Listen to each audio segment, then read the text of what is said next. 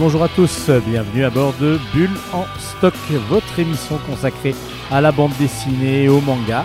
C'est Stéphane au micro et nous sommes ensemble pour plus d'une heure afin de vous présenter des univers graphiques que nous aimons découvrir et que nous aimons surtout partager avec le plus grand nombre. Alors je dis nous parce que d'habitude il y a Luna mais qui cette semaine ne sera pas présente. Euh, bah, on la retrouvera dès la prochaine émission je pense, pour sa chronique manga habituelle. Bon, moi je vais d'abord faire la chronique manga de l'émission tout de même. J'ai quand même deux séries à vous présenter. Euh, qui sont une qui finit, une qui est excellente et qui continue, que je vous avais déjà présenté, je vous avais déjà présenté le premier tome. Et puis quelques, bien sûr, quelques bandes dessinées à vous présenter. J'essaye de rattraper petit à petit le retard que j'ai après être tombé malade. Je vous le, voilà, bah, c'est comme ça. On a encore pas mal de choses donc du coup à vous présenter cette semaine. Il y aura toujours la pause musicale, cette fois-ci par un grand, grand, grand auteur de bande dessinée. C'est lui qui l'a choisi, cette pause musicale, mais ce sera juste après la chronique manga. Allez, bonne émission à toutes et à tous.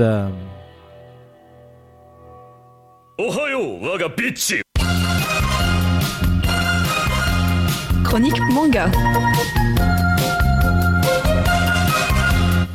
On va commencer cette chronique manga avec euh, donc la suite et la fin euh, d'un manga qui s'appelle Street Zone. Le tome 2 est donc sorti, oui, c'est une série courte. Euh, c'est de Shini, Shinya, Iyoshi. Shinya Iyoshi, et c'est aux éditions Vega Dupuis. Alors, je ne connaissais pas, j'ai donc lu les deux, tomes, peut-être les deux premiers, parce qu'il pourrait y avoir d'autres histoires autour de, cet univers, parce qu'on va suivre euh, euh, Kenjo pardon, euh, Shina. Kenjo Shina, c'est un programmeur de génie qui euh, se cache totalement, donc il gagne même des grands concours de programmation alors qu'il est tout jeune euh, dans le monde entier, mais qui ne vient jamais sur place pour récupérer ses trophées, qui se cache totalement derrière son génie et son ordinateur, tout simplement. Euh, et donc Kenjo, lui, un jour, est pris à partie dans la rue par des gens qui disent mais mais, on te reconnaît, toi, mais tu, es horrible. Tu t'appelles Bakuro et, vraiment, c'est horrible ce que tu fais. Et là, il commence à être pris à partie par ces gens qui le conspuent, qui le, lui jettent quasiment des pierres. Et il est obligé de s'échapper pour pouvoir ben, donc, euh, échapper justement à la vindicte populaire. Alors qu'est-ce qui se passe exactement? Il va juste, il va essayer de comprendre et il va aller voir sur les sites euh, un petit peu de streaming, les sites internet.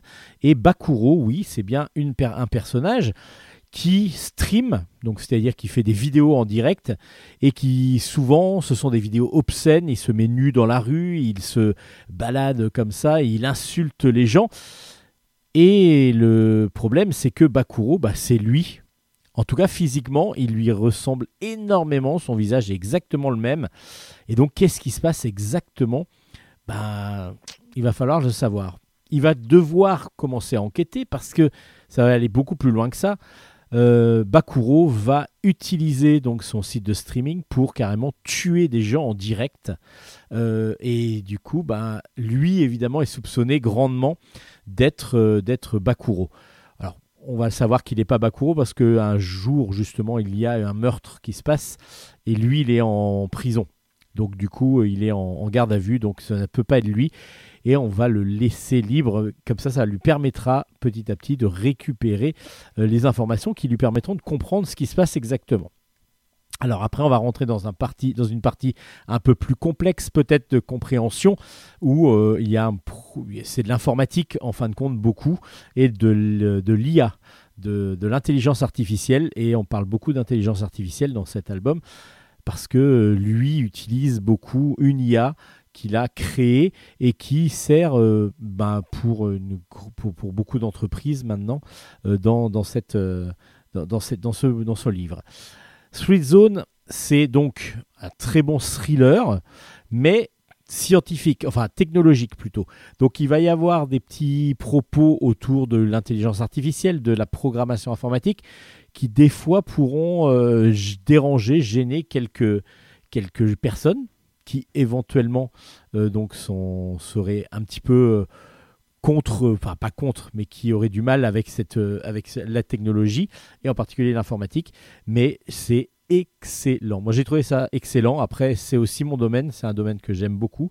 Et j'ai trouvé que, voilà, bon, même si l'idée générale est un petit peu farfelue, un peu trop farfelu même peut-être, euh, le, propos et la, façon de, le dessiner est vraiment excellente. Un cycle court en plus, c'est pas, c'est plutôt intéressant parce qu'on est, on n'attend pas 20 euh, tomes pour pouvoir avoir un petit dénouement. Là, on est vraiment sur du dénouement rapide. Euh, ça fonctionne très très bien. Ça s'appelle Street Zone et c'est aux éditions Vega Dupuis. Donc le tome 2 vient de sortir, enfin est sorti et clôt ce diptyque qui est vraiment excellent. Et puis pour le deuxième manga, bah, on va rester aussi un peu dans l'informatique, mais oui, aussi on va dans la programmation informatique même. Vous allez comprendre pourquoi.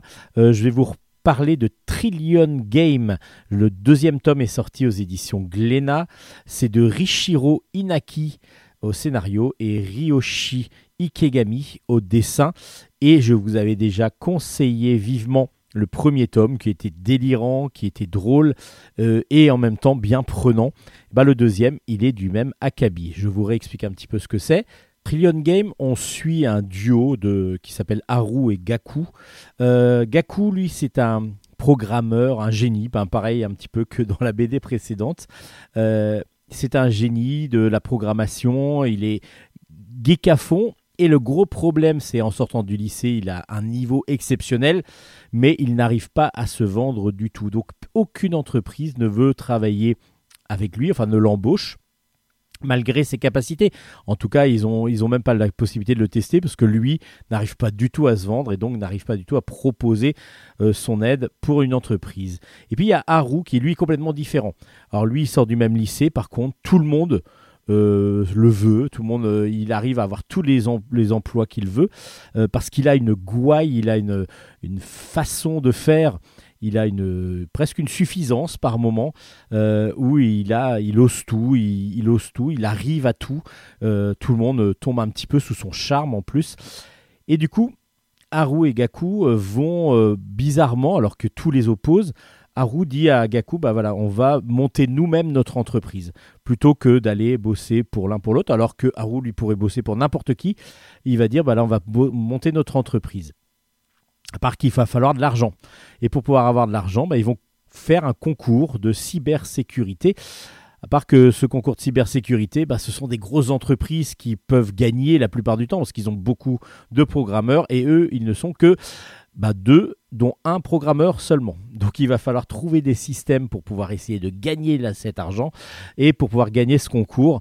Tout est permis, tous les coups sont permis, et Haru, lui, va se servir et de son charme, de son flair, de son intelligence et surtout aussi de sa, bah, il va essayer de décontenancer complètement ses adversaires pour laisser le champ libre à Gaku et il va même aller jusqu'à faire des choses qui ne sont pas très honnêtes. Mais en tout cas, vous allez le découvrir parce que c'est ça qui est drôle, c'est que chacun apporte dans ce duo bah, ses compétences. Donc euh, Gaku va euh, peut-être se développer davantage aussi vers les gens, va aller plus facilement vers les gens grâce à Haru.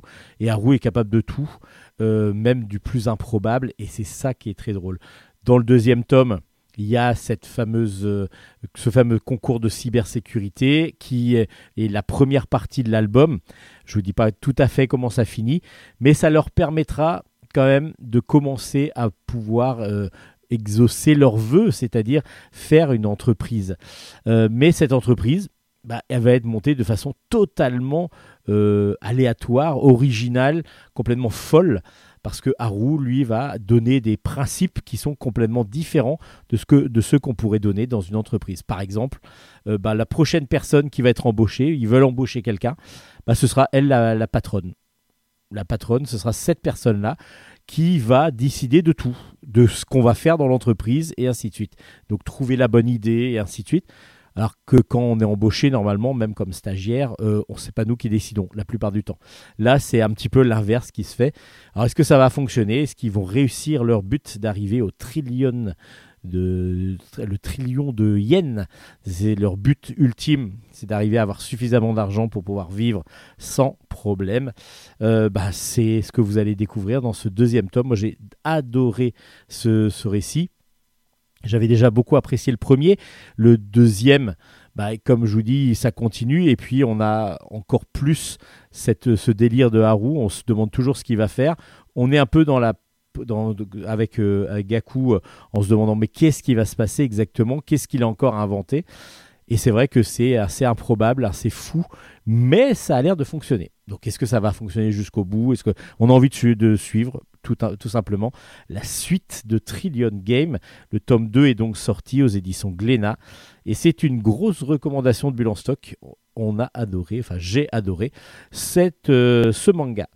Allez, on passe maintenant à la pause musicale euh, de l'invité d'aujourd'hui.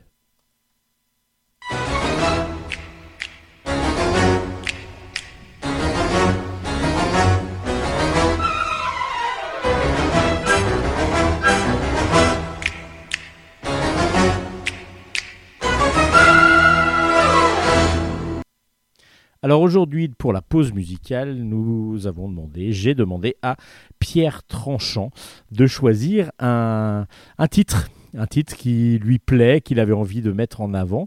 Euh, bah, il m'en a donné trois, donc il a fallu que je choisisse dedans. Il me dit tu fais ce que tu veux, tu choisis dedans. Euh, donc du coup, Pierre Tranchant, je vous le présente juste après, mais je pense que vous le connaissez. On écoute son choix musical.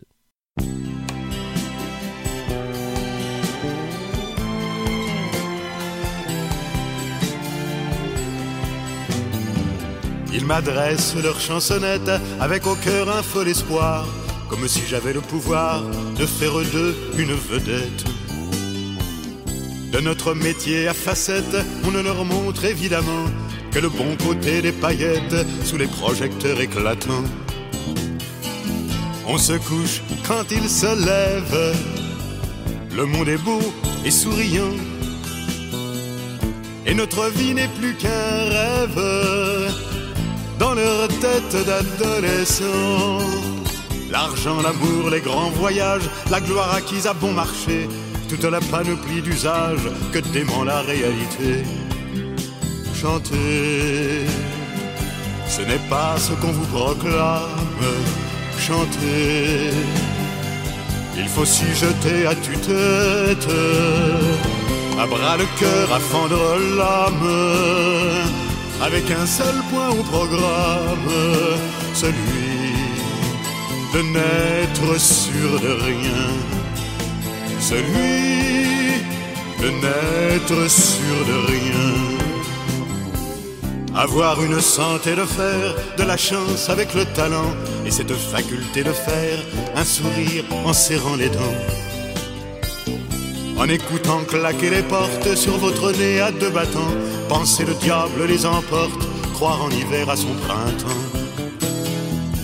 Pour une vedette miracle, j'en ai tant vu depuis dix ans, depuis vingt ans encore qui raclent leur guitare dans les beuglants. Leur vie passe par des lueurs d'espoir et de renoncement on les voit marcher lentement, un verre qui leur ronge le cœur. Chanter, c'est parfois comme un mélodrame. Chanter, face à face avec soi-même. On joue sa vie à qui perd gagne, avec le temps qui vous désarme. Chanter n'est pas faire semblant Chanter n'est pas faire semblant.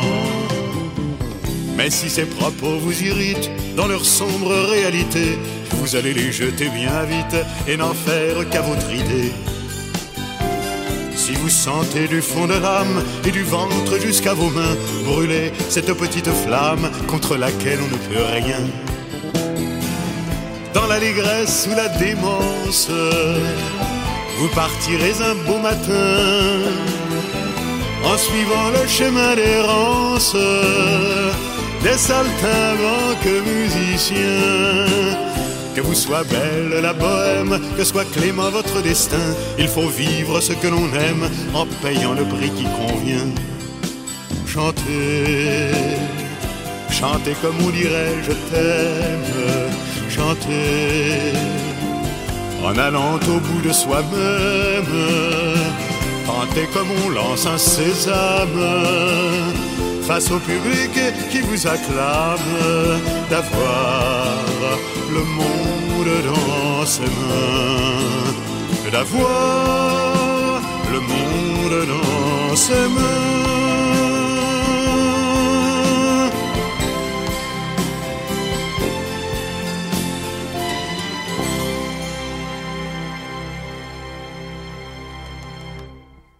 Vous venez d'écouter Chanter bah, chanté justement par Jean Ferrat, qui est un des choix de euh, Pierre Tranchant, qui aussi a un autre pseudonyme, c'est Pika. Alors Pierre Tranchant, on le connaît avec Bastos et Zakouski, on le connaît avec Marine, l'école Abracadabra évidemment. Donc énormément d'albums, un travail de longue haleine sur euh, dans Pif, dans, dans Mickey et ainsi de suite.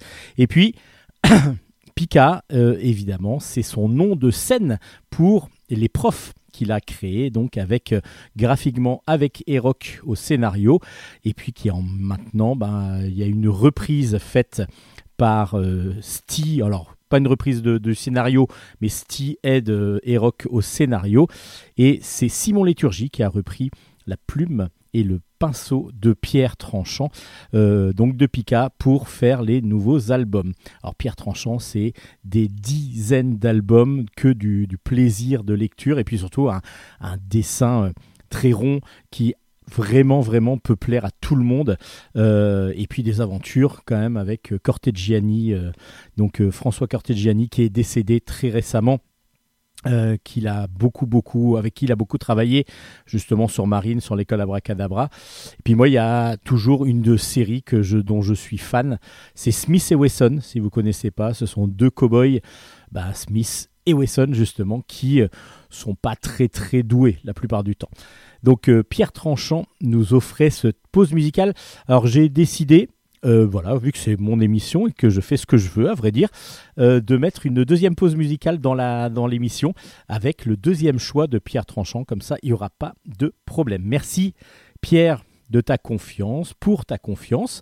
Et puis, vous pouvez aussi retrouver une interview que j'avais faite il y a un an maintenant, je crois à peu près, euh, avec la, sortie de, euh, de j'allais l'école Abracadabra, non, c'est l'intégrale de Bastos Zakowski qui est sortie chez Glénat.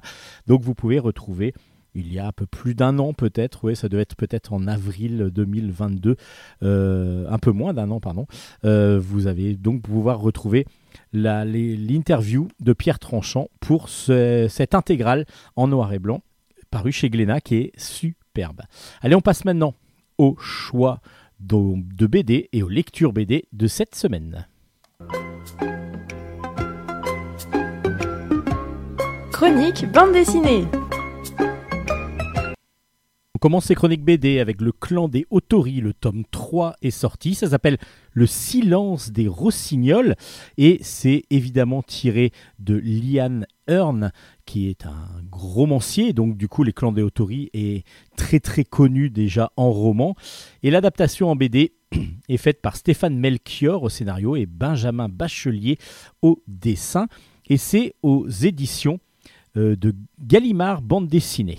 Alors je vous le dis tout de suite, si vous n'avez pas lu le tome 1 et le tome 2, vous allez peut-être vous perdre totalement dans cet univers euh, japonisant euh, parce que ben, il va falloir suivre vraiment l'aventure des différents personnages, des différents clans, euh, leurs relations, qu'est-ce qu'ils qui sont exactement les uns pour les autres pour pouvoir comprendre et pour pouvoir apprécier au mieux ce superbe euh, album, dont le troisième tome donc, qui vient de sortir est, le, la, fin du, cycle, du premier cycle donc, qui s'appelle Le silence du rossignol.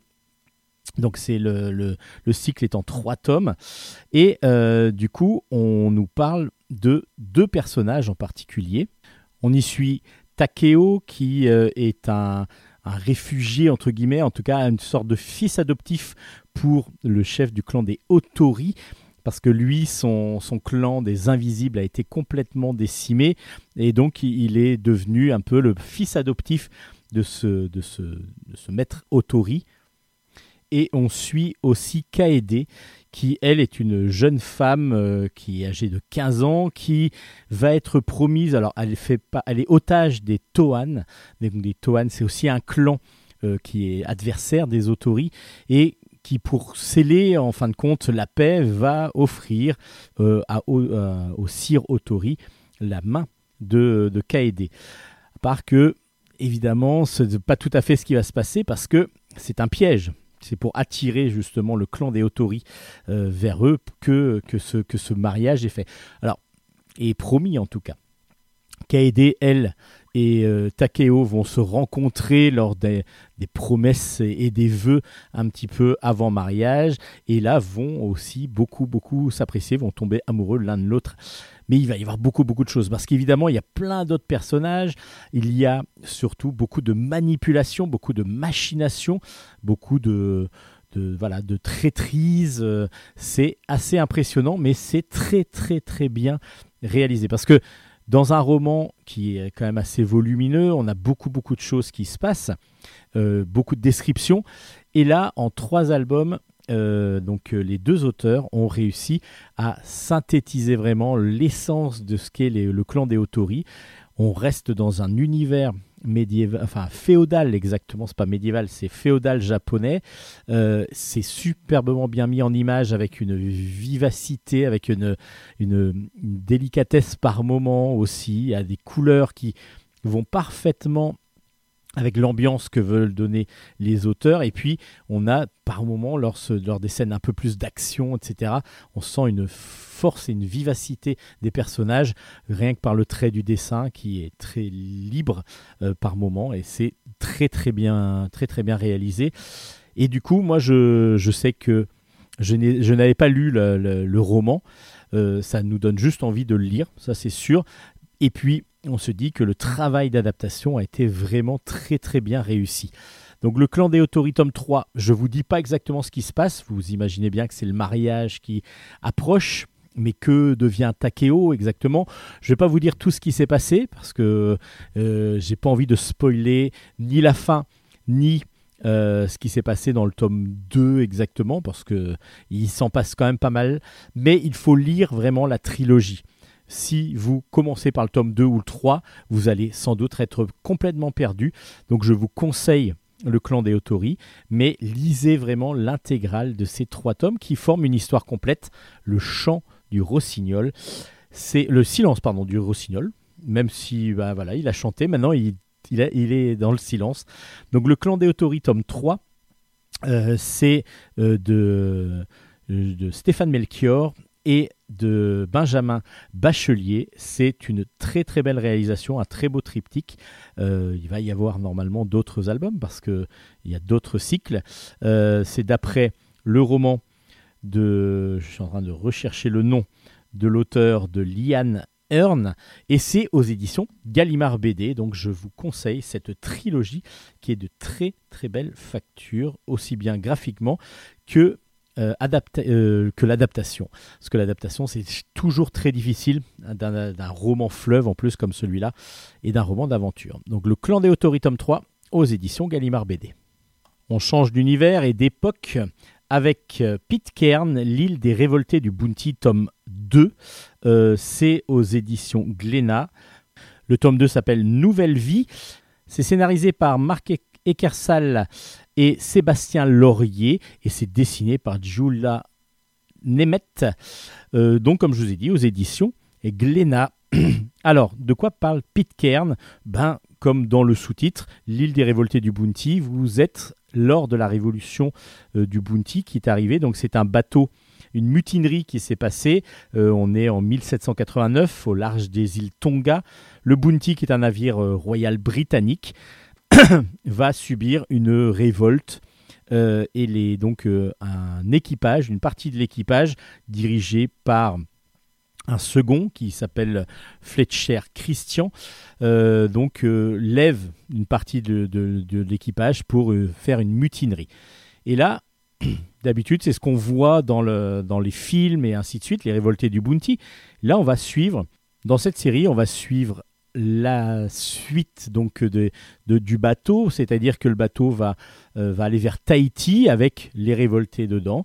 Ils vont, euh, ça va mal se passer avec les autochtones. Ils vont quand même récupérer donc euh, des Tahitiens et des Tahitiennes, et puis ils vont repartir. Ils vont trouver une île, une île qui s'appelle Pitcairn, dans laquelle ils vont donc réussir à commencer à vivre leur vie. Ils veulent s'arrêter là, devenir vivre en autarcie, avec, euh, en étant paysan, et ainsi de suite. Et puis, ben, on va voir comment ça se passe. Dans ce deuxième tome, on va donc avoir donc, euh, la mise en place petit à petit du, du, domaine, mais une grosse, euh, grosse, grosse un gros, gros problème va se poser. C'est toujours que les Blancs vont vouloir avoir la main mise un petit peu sur les autochtones, sur les Tahitiens. ils ont déjà leurs femmes qu'ils veulent, euh, qu'ils ont récupéré, donc euh, des, femmes qui ont accepté d'être avec, euh, avec eux. Mais lorsque une et deux même meurent, une en couche et l'autre par un accident, eh ben, ils vont se dire, bah, moi aussi, je, continue à avoir une femme. Donc du coup, ils veulent aller récupérer les femmes des, des, des, des, Tahitiens qui sont un petit peu séparés dans l'île, c'est-à-dire chacun vit un petit peu dans sa communauté.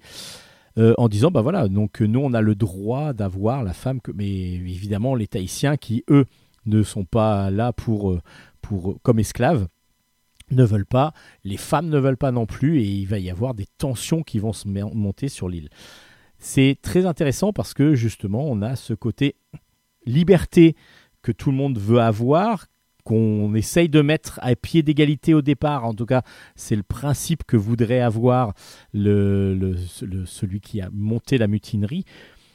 Et puis en fin de compte, on voit que les inégalités continuent, que la supériorité que veulent, porter les, les Blancs, les Anglais euh, sur les, les, les, Iliens, bah, ça, petit à petit, ça continue, ça émerge.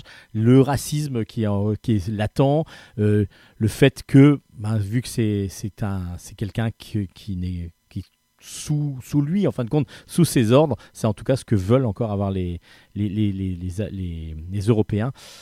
Et ça va pas se passer comme ça, évidemment. Il va y avoir pas mal de choses qui vont se passer. Il va y avoir des négociations, il va y avoir des, sortes d'ententes. Mais évidemment, eux, ce qui prônent sur cette île, c'est la non-violence, que tout le monde puisse vivre ensemble.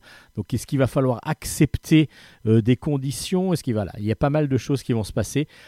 Il y a, on suit plusieurs personnages chacun avec euh, ses doutes, euh, ses peurs, euh, des fois des visions même du capitaine Bright qui était le capitaine du, du, Bounty, qui revient et qui dit un petit peu, qui hante un petit peu le, second qui a fait la, la, mutinerie. Tout ça, c'est dans cet album et c'est vraiment plutôt agréable à lire parce que c'est assez, euh, assez vaste, c'est-à-dire que déjà tous les décors, etc., sont très beaux, donc du coup on est bien en phase avec l'univers, et puis euh, on est sur beaucoup de choses euh, autour de, de l'humain. Et moi j'ai beaucoup apprécié parce que j'aime bien ça aussi quand on rentre un peu plus dans la psychologie des personnages. Et je pense que les deux auteurs, les deux scénaristes se mettent petit à petit au diapason de ça et ils veulent peut-être qu'on comprenne plus les relations humaines que euh, juste l'action pure et ça fonctionne très très bien même s'il y a aussi un peu d'action parce qu'évidemment les affrontements qu'il peut y avoir entre deux personnes qui sont euh, qui ne sont pas d'accord peuvent être, devenir un tout petit peu plus, plus violentes. Ben voilà, c'est à découvrir avec un dessin réaliste est parfait dans ce style d'aventure. C'est exactement ce qu'on recherche comme style de dessin. Euh, c'est en même temps assez aéré, il n'y a pas trop de, de texte et du coup c'est très agréable à lire. Euh, c'est vraiment très efficace. On attend la suite avec impatience. Donc ça s'appelle Pitcairn, euh, l'île des révoltés du Bounty. Le tome 2 est sorti aux éditions Glénat. Et puis, dans un autre univers, alors là, on est sur de la fantaisie complètement. Euh, les 5 terres, tome 9. Alors bon, je vous ai dit tout depuis le début, depuis le premier tome, que les 5 terres, faut absolument euh, le, lire parce que c'est absolument génial. Le tome 9 s'appelle Ton rire intérieur, c'est de l'Evelyne au scénario, de Jérôme Le Reculé au dessin, et c'est aux éditions Delcourt. Alors, les cinq terres, je vous rappelle que c'est un royaume avec cinq royaumes à l'intérieur, où on va avoir le royaume des, lions, on va avoir le royaume, enfin des félins exactement, le royaume des singes, il va y avoir euh, d'autres royaumes comme ça avec des animaux à chaque fois, parce que c'est euh, donc euh, anthropomorphe, c'est-à-dire que les animaux les, ce sont des humains, enfin des corps d'humains avec des têtes d'animaux. Et donc dans ce deuxième cycle, parce que là on est dans la troisième tome du, second cycle, euh, donc euh, il y a six tomes dans le premier cycle, ensuite là c'est le troisième du second cycle, on ne sait pas s'il va y avoir six à chaque fois, mais on est dans le clan donc des singes. Et euh, dans ce clan, on a deux clans rivaux qui s'appellent le clan des Kougal, des Koukal exactement, et des, des Sistres. Et euh, du coup, bah, la violence se fait de plus en plus grande entre le clan du Sistre, euh, qui, euh, qui de plus en plus affaibli, et les Koukal qui veulent prendre le pouvoir. Et puis en même temps, on va suivre donc la, la, princesse Keona, qui elle rentrait, elle était à, Anglé, Angléon, donc on l'avait vu dès le, dans, dans, le premier cycle, elle était captive, en tout cas il devait y avoir une quelqu'un de chaque royaume qui était retenu captif pendant un certain temps euh, à Angléon. Alors je ne vous explique pas pourquoi, il faudra lire le premier cycle pour ça. Et euh, donc elle, elle est captive, elle est revenue de sa captivité, mais elle n'arrive plus à prendre contact avec son amoureux qu'elle s'était faite justement sur Angléon. Donc elle se pose de plus en plus de questions. Et puis on a aussi une enquêtrice, le commissaire examinateur exactement euh, d'Alexandria qui s'appelle Shin qui euh, essaye de récupérer des informations pour euh, savoir qui a tué une. Donc il y a quelqu'un qui s'est fait détruire, enfin complètement euh, décapité, enfin pas décapité, mais tué, mais de façon barbare dans une ruelle et elle essaye même là de faire parler son mari, mais son mari, lui, n'est pas enclin à parler, même s'il sait qui est le tueur parce qu'il a peur des représailles, justement. Donc tout ça, c'est des choses que vous allez découvrir dans ce troisième tome du second cycle. Je vous dis tout de suite, ne commencez pas par ce tome-là. C'est toujours pareil dans les cinq terres. Alors, vous pouvez éventuellement vous passer des six premiers tomes, même si ce serait dommage parce que c'est vraiment là que tout se met en place sur l'univers des cinq terres. Et puis, une fois que vous avez lu les, les six premiers tomes, vous pouvez très bien passer au second cycle, euh, donc, les, le, donc ça fait le 7, 8, 9, qui pour l'instant entame une histoire euh, autre, dans un autre univers, dans un autre royaume des cinq terres. Je vous conseille, moi, de tout lire si vous pouvez. Alors il y a les médiathèques pour ça, il y a aussi les achats, vous, évidemment vous pouvez vous acheter les albums. Pourquoi je vous conseille de tout lire? Parce que bah, du coup c'est absolument génial. C'est absolument génial.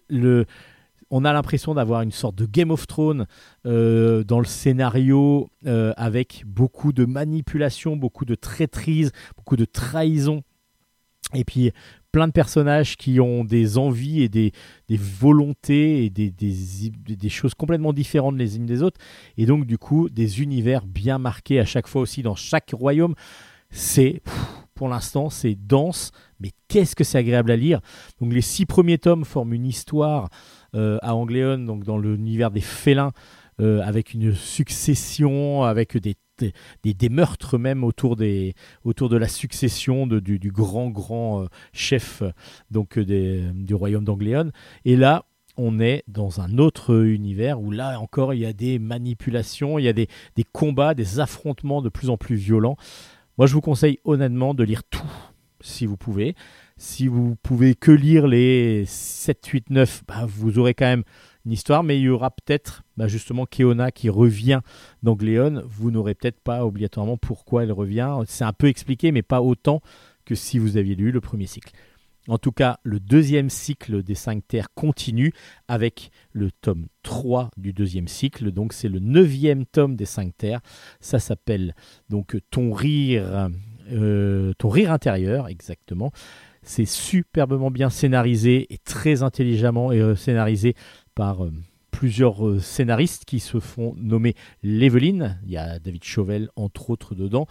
Et puis des dessins de Jérôme Le Reculet, toujours aussi bons, vraiment de plus en plus excellents. Vraiment, c'est magnifique, c'est parfait, c'est juste, c'est dynamique, c'est vraiment absolument génial.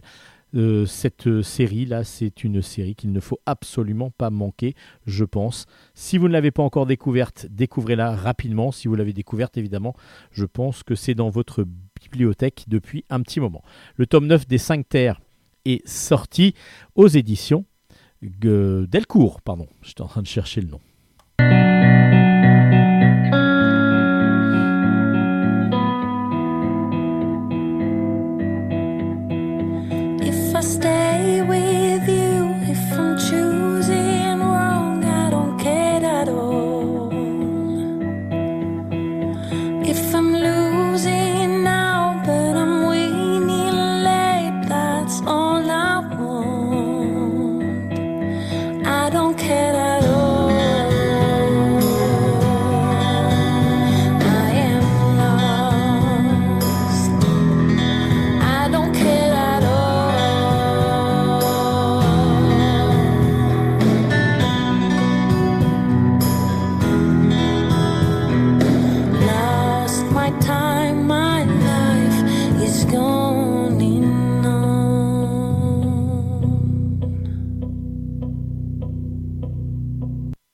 De la SF maintenant avec une série que je vous avais déjà présentée, mais là il y a l'intégrale qui vient de sortir.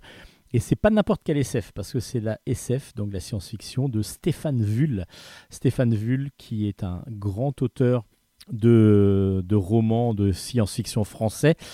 Et il, y avait toute une, toute une série de, de, ces, de ces ouvrages donc, qui ont été adaptés en bande dessinée. C'était toute une, toute une collection chez Ankama. Et Ankama sort là l'intégrale de Homs en série. C'est de scénarisé par Jean-David Morvan et c'est dessiné par Mike Hawthorne. Et donc, comme je vous disais, c'est chez Ankama l'intégrale, une très belle intégrale, euh, donc est, euh, est sortie. Alors, qu'est-ce que c'est Homs en série? Ben, c'est, on imagine que, qu'il y a eu une, sorte d'apocalypse de l'humanité euh, sur Terre, évidemment. Euh, l'humanité, donc on a l'homme a régressé et s'est retrouvé expatrié vers une autre planète. Dans cette autre planète, elles, elles sont loin d'être, les hommes sont loin d'être les, les dominants. Au contraire, elles sont même devenus des animaux de compagnie pour les aliens qui s'y trouvent. Et donc on va suivre Terre, Terre T-E-2-R, qui est un, un garçon qui va devenir l'homme euh, l'homme de ce d'une jeune jeune demoiselle qui s'appelle Tiwa. Euh, pourquoi il s'appelle Terre? Parce que c'est il est terrible. C'est un des il y a des jumeaux qui, qui donc elle va voir ses parents euh, à Tiwa vont lui proposer d'adopter un, un, animal de compagnie donc un homme. ça s'appelle OM, ça s'écrit OM plutôt. Et Tiwa donc va accueillir Terre, qui est le plus terrible des jumeaux qu'elle a vu, qui était en train d'être allaité par une maman, euh, une maman donc homme. Et euh, ben, du coup, il va y avoir le, fait que ben, Terre va grandir petit à petit. Alors en plus, Terre grandit beaucoup plus vite que les, que, sur, que les aliens. Pourquoi? Parce que donc euh, il y a une différence entre la, la vie sur Terre et la vie chez les aliens, les humains grandissent beaucoup plus vite. Euh, on a une progression beaucoup plus grande en tout cas. Et puis donc, Terre va apprendre à parler et va, retenir énormément de notions techniques essentielles. Et puis, lorsque normalement un, animal de compagnie ne doit pas petit à petit euh, avoir plus de conscience que ça, et du coup, euh, il va falloir pour la, pour la famille se dire oula, il y a un problème là. Normalement, un animal de compagnie reste un animal de compagnie, mais la Terre devient beaucoup trop intelligent. Il va même réussir à s'échapper. Alors, qu'est-ce qui va devenir de, cette, de, ce, de cet humain qui est devenu un animal de compagnie? Bah, C'est ce que vous allez découvrir dans cette intégrale. Donc, c'est trois tomes à la base, superbement bien mis en, dessin par, euh, par euh, Hawthorne. Euh, c'est un trait semi-réaliste absolument magnifique, très précis, avec beaucoup de détails, un peu à la comics. Et puis Jean-David Morvan donc, adapte parfaitement l'univers de Stéphane Vull. Dans, dans, la, dans toute la collection, c'est vrai que Homme sans série est une déjà un très bon, roman. Alors c'est plutôt des nouvelles assez longues pour certaines euh, qui, sont adaptées. Et puis Homme sans série est déjà très bon. Et en plus, là, l'adaptation est excellente. Elle est, elle simple de lecture. Euh, il n'y a pas d'incompréhension qui se pose. Euh, donc du coup, c'est une bonne adaptation parce que quand on a trop trop d'informations qui nous arrivent et qu'on n'arrive pas à obligatoirement les, les, analyser ou les mettre voilà, quand, il manque des choses en fin de compte dans une adaptation, c'est là que ça devient difficile à suivre. Et là, ce n'est pas du tout le cas, au contraire, c'est d'une simplicité. Euh, et puis, bah, du coup, bah, ça nous donne juste envie de relire du Stéphane Vull, euh, qui, est, vraiment euh, parfait toujours dans, ces, dans cette façon d'écrire, ça n'a pas vieilli, on est dans la science-fiction intelligente qui a beaucoup beaucoup apporté euh, à beaucoup d'auteurs français ou de, dessinateurs français aussi, euh, comme René Laloux, comme euh, d'autres qui ont beaucoup, Moebius, qui ont beaucoup aussi travaillé autour de ces univers dans Casa, dans, dans l'univers de Stéphane Vull. Homs en série, c'est donc euh, aux éditions Ankama. C'est l'intégrale qui est sortie. Si vous aviez manqué le triptyque, qui je pense doit être toujours disponible, je suis pas sûr, mais si vous aimez bien les intégrales, c'est une belle intégrale dans le même format que le triptyque. Donc euh, du coup, si vous voulez vous compléter votre collection ou si vous voulez faire plaisir à quelqu'un ou si vous voulez vous faire plaisir, Homme sans série, c'est aux éditions Ankama.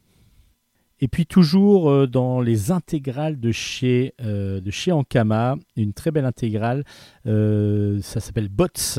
C'est aussi en trois tomes à la base. C'est de Ducoudray au scénario, Baker au dessin. Et c'est toujours de la SF aussi. Donc c'est dans chez Ankama Intégral.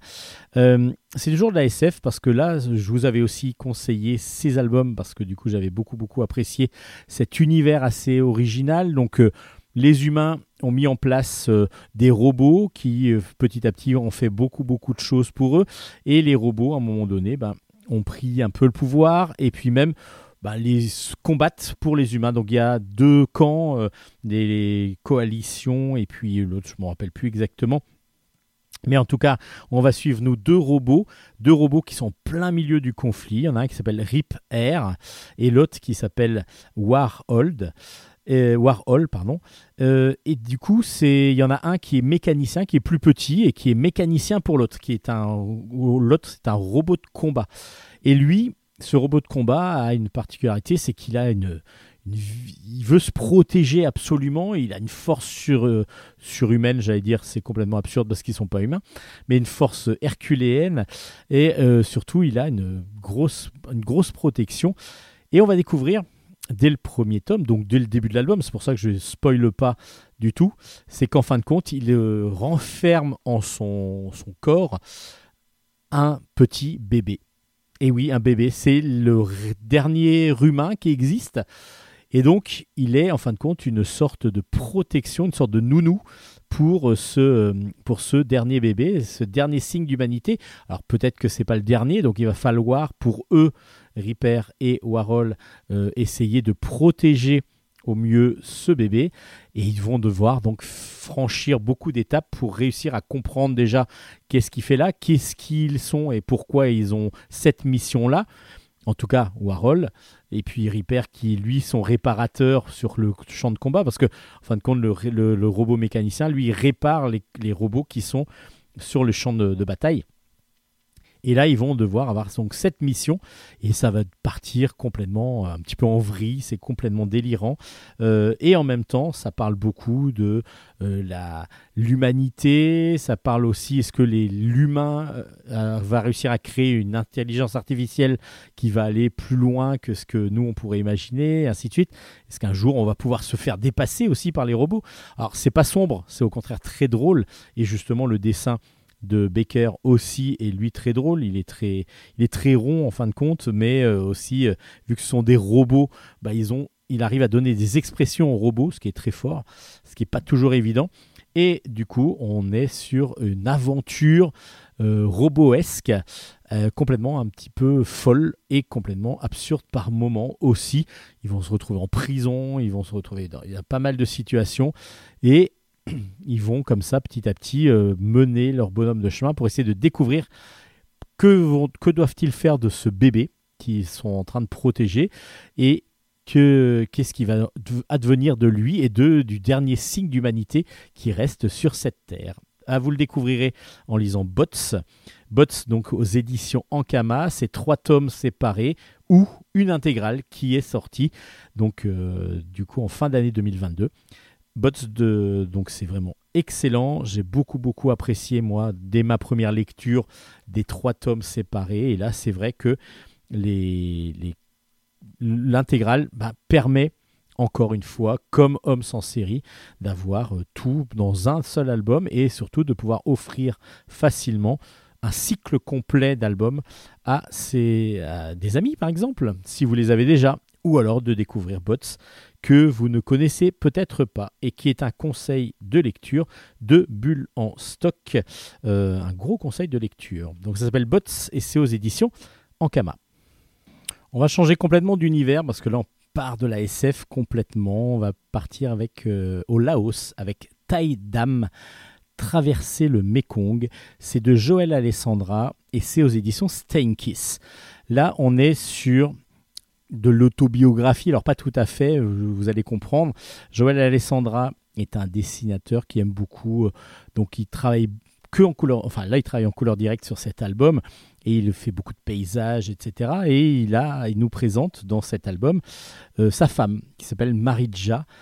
Et Maridja, elle, elle fait des grands, c'est aussi une artiste qui a des grandes feuilles peu verticales et dans laquelle elle va faire que, au que avec de- de l'encre noire. Elle va dessiner des formes, elle va dessiner euh, donc des grands aplats noirs et puis des, des circonvolutions et ainsi de suite. C'est assez impressionnant, euh, en tout cas dans ce qui nous est représenté dans l'album. Et euh, donc, euh, elle a tout un ressenti, elle a, tout, elle a quelque chose qu'elle essaye d'exprimer à travers ça, et elle n'arrive pas toujours à exprimer, justement, euh, à dire ensuite ce qu'elle euh, ce qu'elle a voulu dire, parce qu'il y a quelque chose qui, qui en elle est ancré, mais sans vraiment euh, le comprendre. Et Joël Alessandra donc demande régulièrement à euh, donc euh, sa compagne de, ou sa femme de, de lui expliquer un petit peu ses origines parce qu'elle est venue dans les années 70 du Laos avec ses parents et qu'est-ce qui s'est passé exactement là-bas? Qu'est-ce qui est, quels sont c'est le passé qu'elle a pu vivre? Alors peu hein, parce qu'elle est venue assez jeune. Et quelles sont les racines qu'elle a qu'elle a qu'elle a en elle? Alors il va y avoir une, un questionnement auprès des parents justement de cette euh, femme. Et une fois que euh, bah, les réponses ont été un petit peu euh, un petit peu comment ont commencé à, poindre euh, ils vont décider de partir sur les traces donc de, de sa de, de, de, son pays du pays de, du Laos du coup et Taïdam est donc un voyage une, gros, une grosse partie du voyage, un voyage fort qui est initiatique aussi d'un côté, avec une découverte de son passé et de son, de son pays d'origine pour euh, Maridja, et donc du coup ses racines qu'elle va redécouvrir grâce à ce voyage que l'on va suivre grâce au magnifique dessin de Joël Alessandra. Alors le dessin est, est très très beau parce que c'est de l'aquarelle partout et c'est magnifique. Justement, les décors tout en couleur sont absolument magnifiques. Donc on est un petit peu dans le côté carnet de croquis et en même temps on rentre dans l'intimité aussi du couple. C'est-à-dire qu'on a leur ressenti à l'un à l'autre, on a vraiment euh, les discussions qu'ils peuvent avoir et les interrogations qu'ils peuvent avoir. Et donc, du coup, il y a aussi un côté aventure. C'est, c'est, c'est ça qui est bien fait, c'est que ce n'est pas juste un reportage sur un voyage au Laos, ce n'est pas un carnet de voyage, mais il y a le côté, ben, on va rechercher les racines, il va y avoir beaucoup d'émotions, il va y avoir beaucoup de, de, sentiments qui vont passer à travers ces planches. Et ce qui est très intéressant dans cet album, justement, c'est que ce n'est pas fait juste comme un récit, euh, récit autobiographique basique. On est dans quelque chose qui pourrait aussi être pris comme une... Là, là c'est réel, on le ressent, mais ça pourrait très bien inventé et on va redécrire par exemple avec deux personnages complètement euh, inventifs, enfin inventés, pardon, pas inventifs. Euh, et donc Joël Alessandra là nous propose une narration tout à fait, euh, tout à fait agréable. Et puis, ben, ces, ces, planches sont absolument superbes. Ces planches sont juste magnifiques.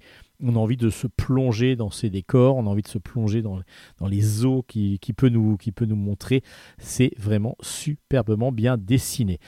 Donc c'est un album assez intimiste, assez, euh, euh, assez voilà, introspectif par moment. On est sur beaucoup de sentiments euh, divergents par moment. Mais Taïdam va vous permettre de découvrir le Laos comme vous le connaissez pas, comme le connaissait pas non plus la compagne de Joël Alessandra.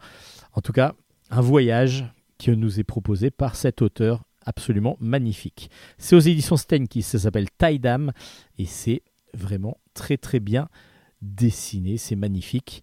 À vous de vous plonger dans, dans ce Laos absolument magique grâce au coup de pinceau de Joël Alessandra. C'est aux éditions Steinkis.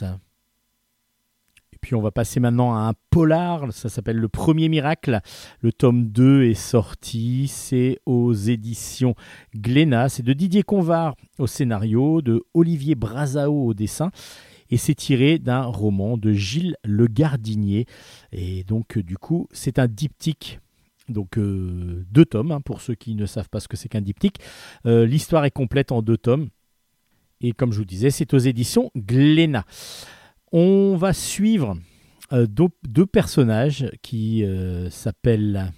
On suit donc Karen Holt, qui est une enquêtrice du MI6, qui est chargé euh, donc euh, de, recruter un petit peu de façon violente euh, donc Ben Hornwood pourquoi lui, qui est un universitaire, qui est un rat de bibliothèque, comme on dit dans l'album, va devoir aider le MI6 parce que il y a son le, y a le décès de son mentor qui était le professeur Whelan et ce, ce décès là euh, bah, laisse beaucoup déjà de, choses, de recherche, parce que le professeur Whelan travaillait pour le MI6, et beaucoup de recherches sur l'histoire et sur tout ce qui est mythologie. Enfin, c'est pas une mythologie, c'est tout ce qui est autour des artefacts un petit peu magiques. Et justement, il y a beaucoup donc euh, de reliques religieuses qui ont été volées à différents endroits, dans des endroits très précis, euh, qui sont toujours des reliques un petit peu identiques et tout n'a pas été volé, donc ce n'est pas juste pour l'argent, et en particulier des pyramides. Des petites pyramides, en tout cas avec euh, des fois des sortes de boules à l'intérieur coincées dedans. Et pourquoi ces reliques disparaissent? Par qui? Euh, Qui arrive à les faire disparaître et surtout pour dans quel but? C'est ce que vont devoir essayer de découvrir donc Karen et Ben ce qui ne va pas être chose très aisée. Dans, ce, dans le premier tome, on nous expliquait un petit peu tout ce qui était volé au fur et à mesure. On découvrait euh, plusieurs, euh, plusieurs rouages un petit peu de, ce, de, cette, de cet univers. Et dans le deuxième, bah, évidemment, on va avoir beaucoup plus de révélations euh, dans, cette, dans, cette, dans ce polar. Ben va donc utiliser toutes les recherches de, du professeur Whelan pour essayer d'arriver bah, là où il en était et essayer d'aller jusqu'au bout de ses investigations parce qu'il y a bien quelque chose qui, vont se, qui va se passer. Alors, euh, bah, le deuxième tome forme euh, donc la fin de l'histoire. Euh, des fois, on n'était pas perdu, mais c'était pas assez évident que ça à suivre par moment dans le premier, deuxième tome. Mais ça reste un très bon euh, un très bon, très bon diptyque, même si on a l'impression d'avoir déjà un petit peu vu l'histoire. Alors là, c'est pas de la faute des scénaristes ni du dessinateur, loin de là. Euh, dessinateur justement qui au contraire a un dessin très, très agréable, très fin et, réaliste qui, euh, qui est superbe. on est juste sur quelque chose d'un peu alambiqué avec des, des artefacts euh, qui, une fois regroupés, formeraient quelque chose d'un peu magique. Euh, on a l'impression d'avoir déjà vu un petit peu cette histoire dans différents films ou dans différents récits, donc dans différents romans.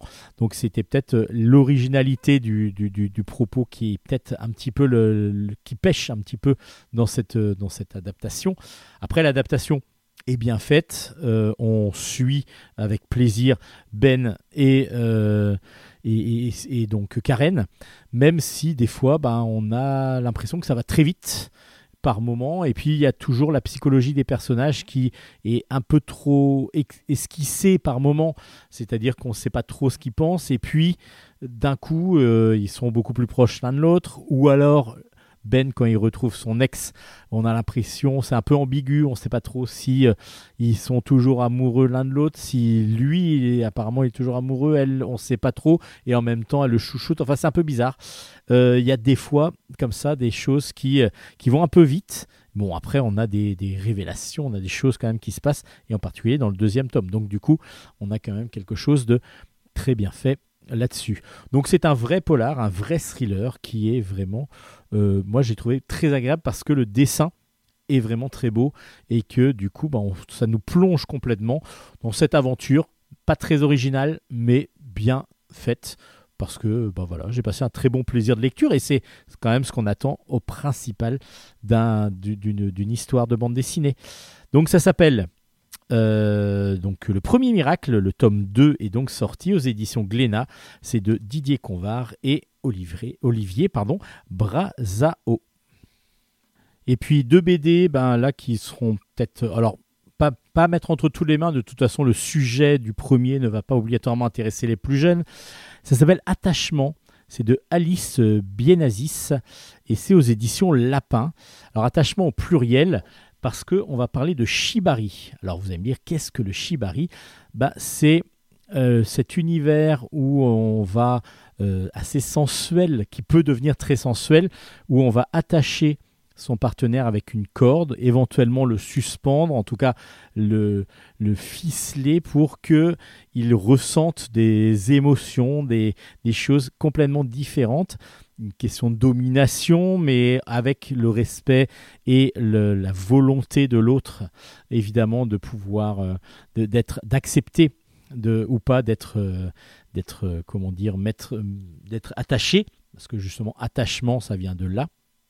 Et donc l'autrice, qui donc, je vous rappelle, Alice Bienazis, va dans cet album essayer à travers différents questionnements et différents euh, interviews aussi, enfin de témoignages en tout cas des différentes personnes qui pratiquent ces arts de shibari ou de kinbaku, c'est un autre style encore de bondage, euh, va essayer de comprendre les différentes euh, volontés, les plaisirs ou les des goûts qu'on peut retrouver, et puis surtout le système de domination, parce que elle le, monde est patriarcal encore, malheureusement, même si on essaye d'éviter petit à petit que ça devienne donc euh, le plus en plus, euh, que ça, s'équilibre.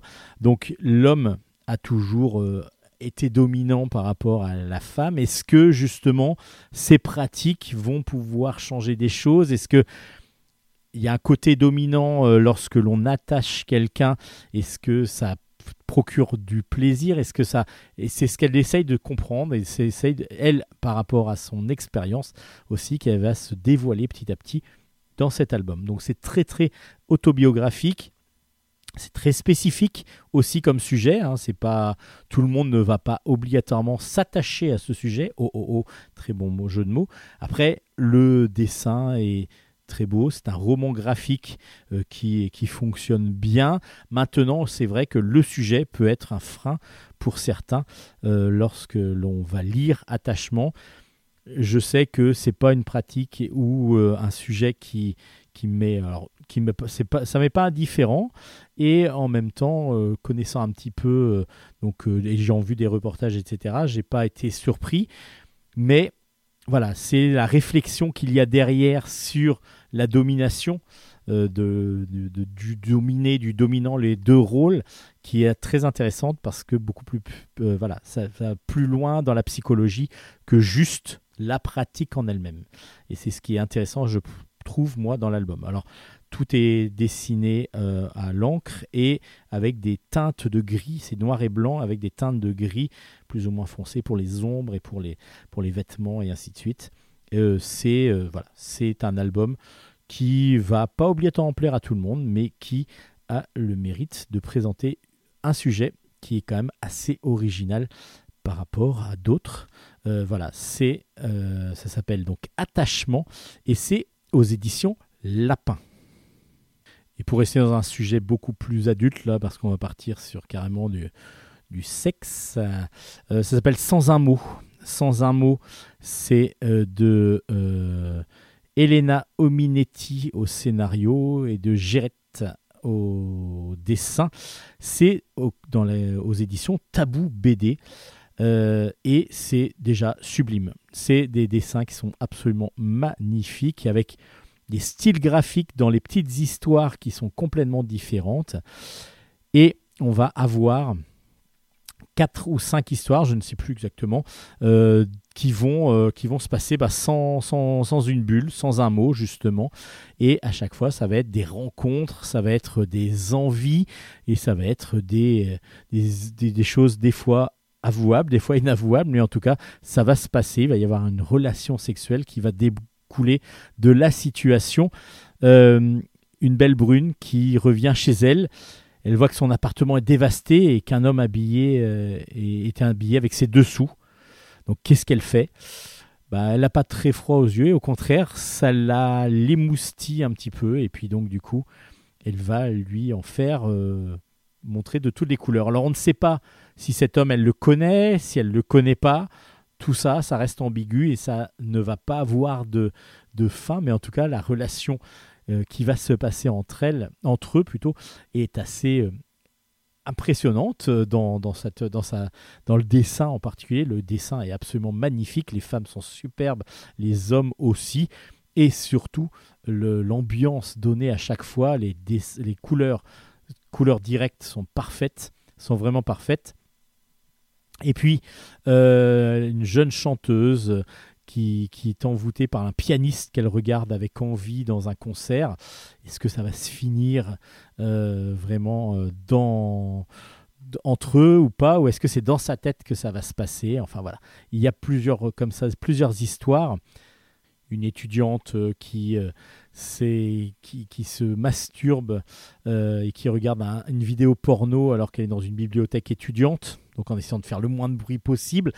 Et puis voilà, une femme, une belle rousse incendiaire qui, que l'on voit sur la couverture, qui se fait photographier chez elle. Bon ben euh, voilà, c'est absolument magnifique. Les histoires sont simples, mais en même temps, à chaque fois, il y a un petit doute euh, sur savoir quelles sont les volontés de ces femmes. Est-ce qu'elles sont là?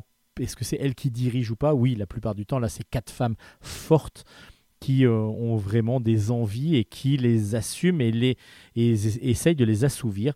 Et donc du coup, c'est pour moi, je trouve en tout cas, un très très bon album pornographique. Donc euh, il y a des scènes explicites, donc à ne pas mettre entre toutes les mains, loin de là, même si graphiquement c'est magnifique, on ne peut pas donner ça à tout le monde, mais c'est vraiment un très très bel album euh, érotique, euh, porno, euh, que j'ai beaucoup apprécié et que je ne suis pas obligatoirement toujours fan de tout, parce que des fois c'est un petit peu du, porno pour, pour, pour juste vendre.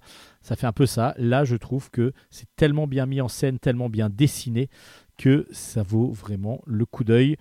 Et ben voilà, c'est très très beau. Ça s'appelle Sans un mot et c'est aux éditions Tabou Édition.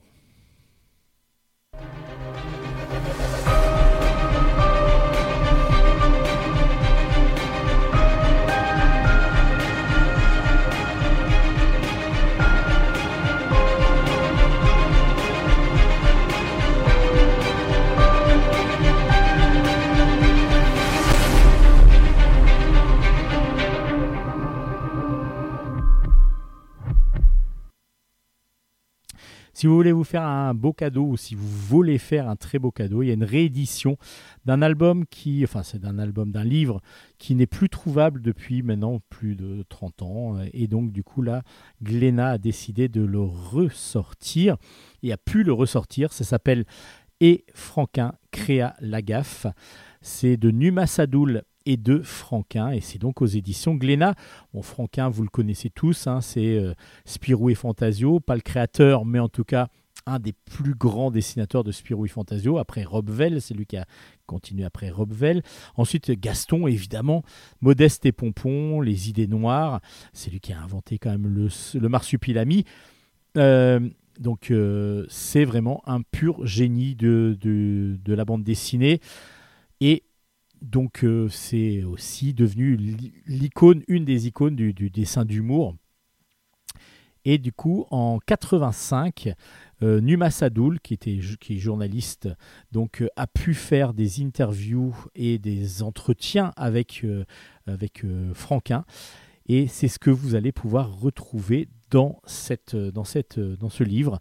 Des entretiens de Numa Sadoul avec André Franquin, avec beaucoup, beaucoup de crayonnés, de dessins, beaucoup d'iconographie que vous qu'on connaissait pas obligatoirement ou que l'on a pu découvrir dans d'autres albums peut-être, mais en tout cas dans celui-là, c'est vraiment la référence. 400 pages, beaucoup d'illustrations, beaucoup de, choses et de découvertes dans, cette, dans cet univers. C'est absolument magnifique. C'est vraiment un album à avoir si vous êtes fan de Franquin, si vous êtes fan de bande dessinée tout simplement, parce que Franquin se livre comme peut-être jamais il ne s'est, il ne s'est jamais livré. Euh, il y a comme c'est sur une longue période, donc du coup ça permet de, de, de creuser, d'aller un peu plus loin que juste présenter deux ou trois albums ou deux ou trois personnages. On est vraiment euh, donc euh, vraiment vraiment sur tout ce qui fait son travail, tout, tout ce qui fait sa, sa façon de travailler, euh, tout ce qui faisait sa façon de travailler en tout cas à Franquin. Et c'est vraiment excellent. Ça s'appelle donc Et Franquin créa la gaffe. Ce sont des entretiens avec Numa Sadoul. C'est aux éditions Glénat. Et je vous le recommande grandement parce que c'est un, vraiment un excellent album. On passe maintenant à un album qui est une grosse, grosse recommandation de Bulle en stock. C'est tellement émouvant, tellement beau euh, graphiquement déjà, et puis l'histoire, elle est touchante, elle est, m'a tiré les larmes. Nello et Patrache, c'est euh, donc de Marc Legendre au scénario, à l'adaptation exactement, de Griffo au dessin. Bon voilà, des, des au dessin déjà avec des couleurs directes. Vous allez dire bon voilà oui, c'est déjà graphiquement on est sur du top top. Et c'est aux éditions Kenes. Et c'est un one-shot. Alors, je connaissais pas Nello et Patrache. Et en regardant un petit peu sur Internet, euh, je me disais, tiens, il y a juste l'album, quoi. C'est une histoire inventée. Et en fin de compte, non, c'est tiré d'un roman de Marie-Louise de la Ramée, alias Ouida, en 1872. Son roman s'appelle A Dog of Flanders. C'est sûr, donc, euh, on est en 1800, on est en fin du 19e siècle aux alentours d'Anvers, à Hoboken exactement. Et on va suivre Nello. Nello, c'est un jeune garçon qui vit avec son grand-père. Ils sont très très peu, ben, ils n'ont pas du tout d'argent. Euh, ils arrivent à vendre euh, et à survivre, on va même pas dire vivre, survivre avec, euh, le, avec l'argent que leur rapporte le lait qu'ils arrivent à retirer et donc, du coup, il va tous les jours en ville pour vendre du lait et donc gagner un peu d'argent.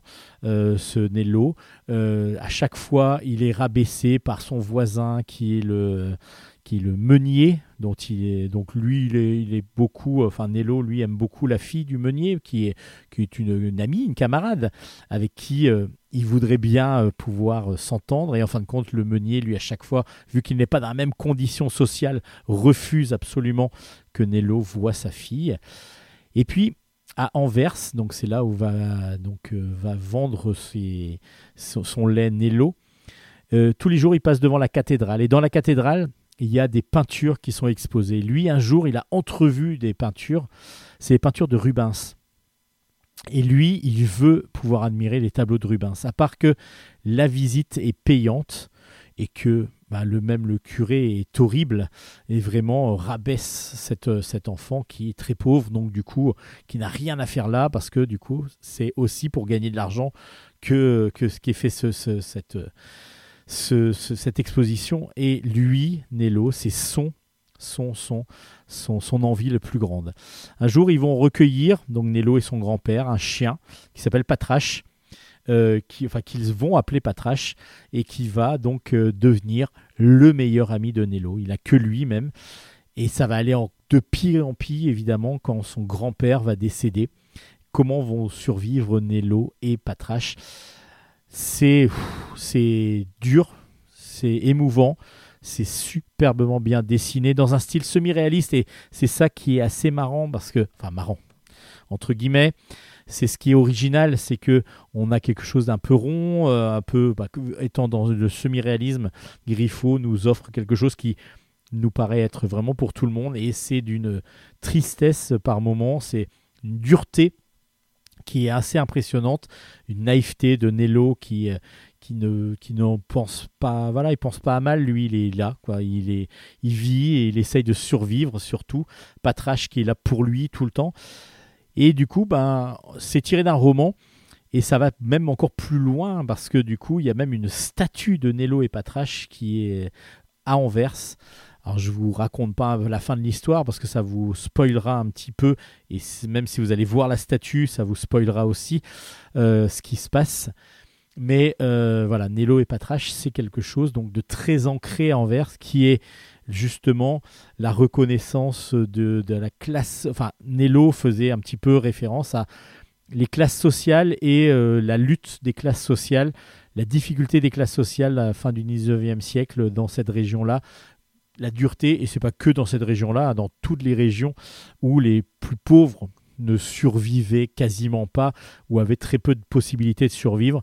Et il n'y avait aucune entraide et aucune compassion surtout même des plus riches et de ceux qui normalement parce que moi je vois surtout le prêtre qui normalement devrait euh, instaurer les bonnes paroles que lui enseigne, euh, comme euh, voilà, on doit accueillir tout le monde et ainsi de suite, on doit être généreux avec tout le monde, ce qui n'est absolument pas le cas et au contraire même très très violent de la part de cet homme d'église.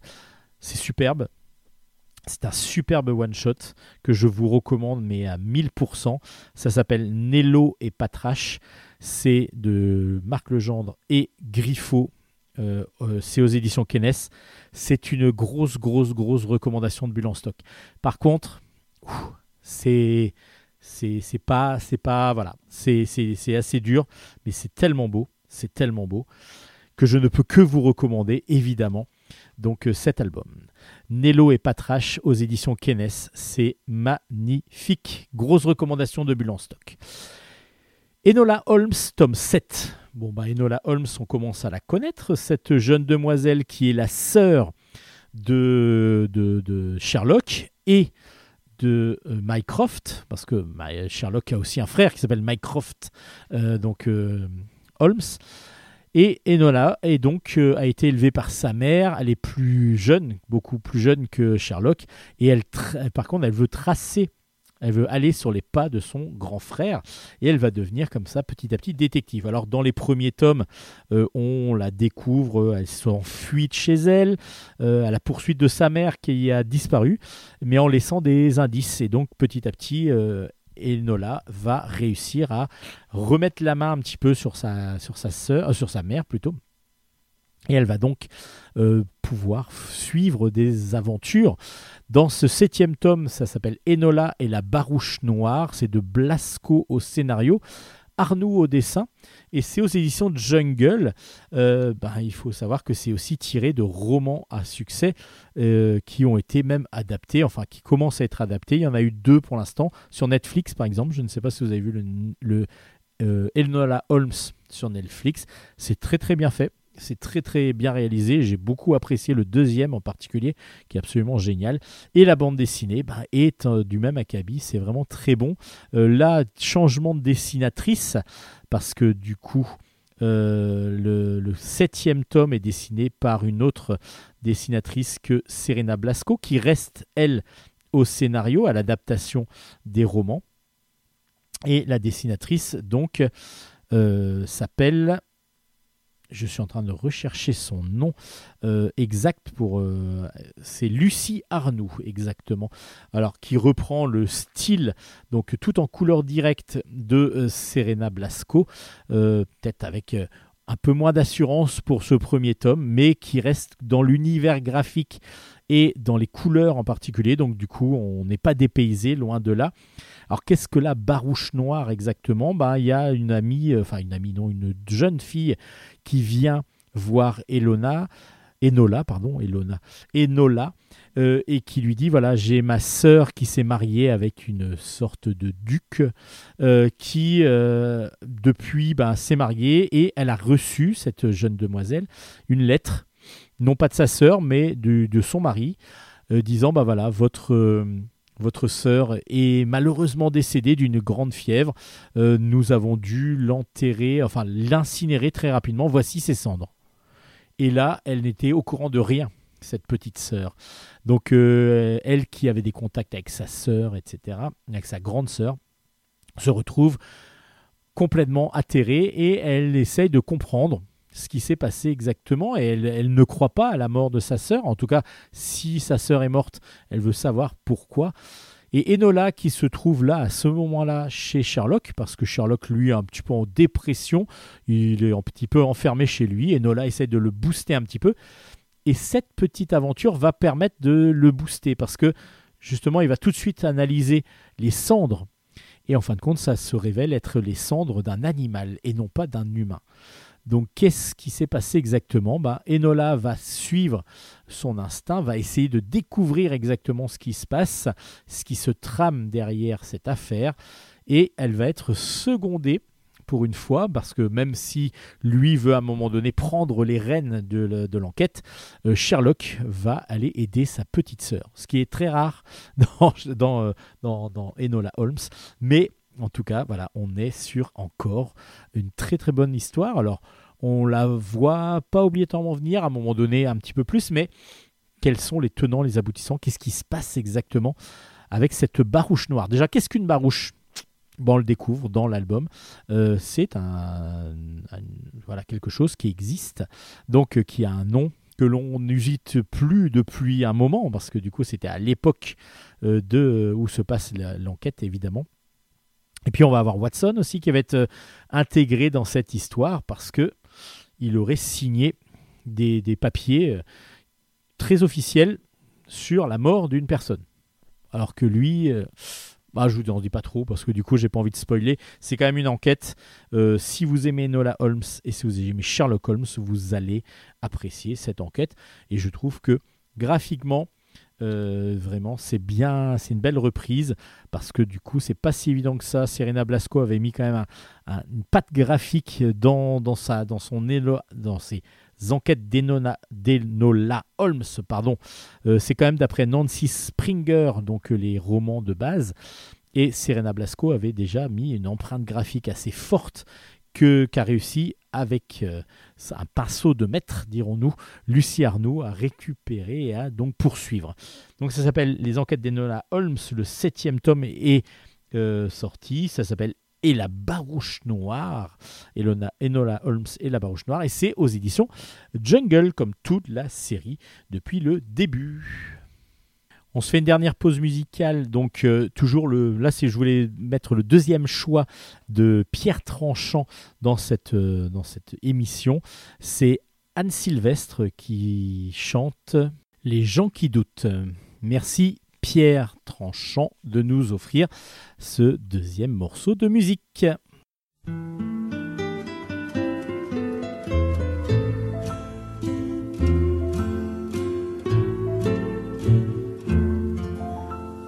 J'aime les gens qui doutent, les gens qui trop écoutent leur cœur se balancer. J'aime les gens qui disent et qui se contredisent et sans se dénoncer. J'aime les gens qui tremblent, que parfois ils nous semblent capables de juger. J'aime les gens qui passent moitié dans leur godasse et moitié à côté petites chansons, même s'ils passent pour des cons. J'aime ceux qui paniquent, ceux qui sont pas logiques, enfin, pas comme il faut. Ceux qui, avec leur chaîne, pour pas que ça nous gêne, font un bruit de grelot. Ceux qui n'auront pas honte de n'être au bout du compte que des ratés du cœur. Su dire, délivrez-nous du pire et gardez le meilleur. J'aime leur petite chanson, même s'ils passent pour des cons. J'aime les gens qui n'osent s'approprier les choses, encore moins les gens. Veulent bien être qu'une simple fenêtre pour les yeux des enfants. Ceux qui sans oriflamme et daltoniens de l'âme ignorent les couleurs. Ceux qui sont assez poires pour que jamais l'histoire leur rende les honneurs. J'aime leurs petites chansons, même s'ils passent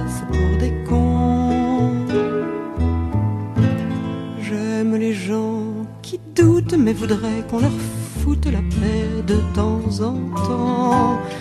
Et qu'on ne les malmène jamais quand ils promènent leurs automnes au printemps. Qu'on leur dise que l'âme fait de plus belles flammes que tous ces tristes culs. Et qu'on les remercie, qu'on leur dise en leur cri merci d'avoir vécu, merci pour la tendresse. Et tant pis vos fesses qui ont fait ce qu'elles ont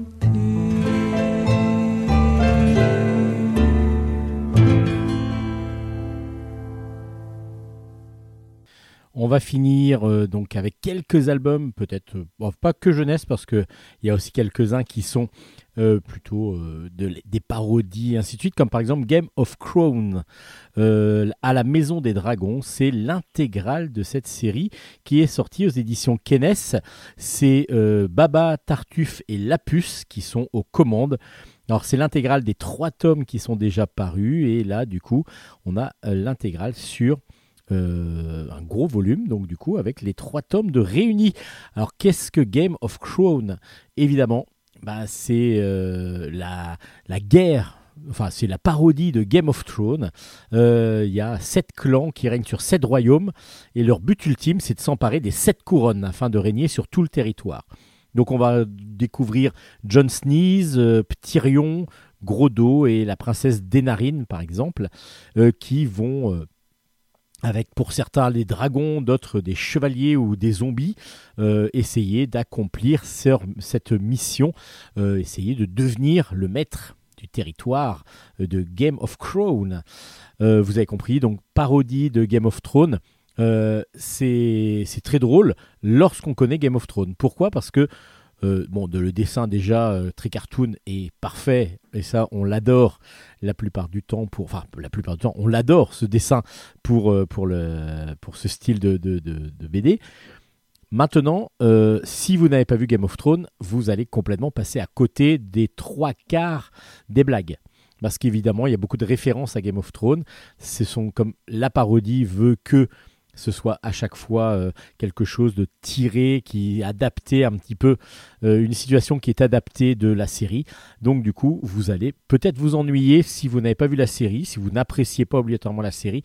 Euh, ça va beaucoup moins vous marquer que si vous l'avez vu. Et justement, dans cette collection, il y avait euh, aussi Harry, Potter, Harry Potter, pardon, Harry Potter, Harry Potter.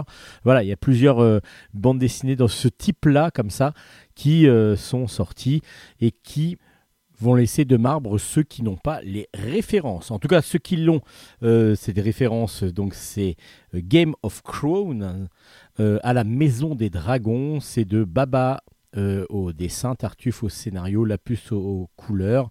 Et c'est aux éditions Kenes pour cette intégrale des trois volumes déjà parus. On va continuer avec Sorcière Sorcière. Il y a un hors-série de Sorcière Sorcière qui est sorti, qui est un hors-série spécial cuisine.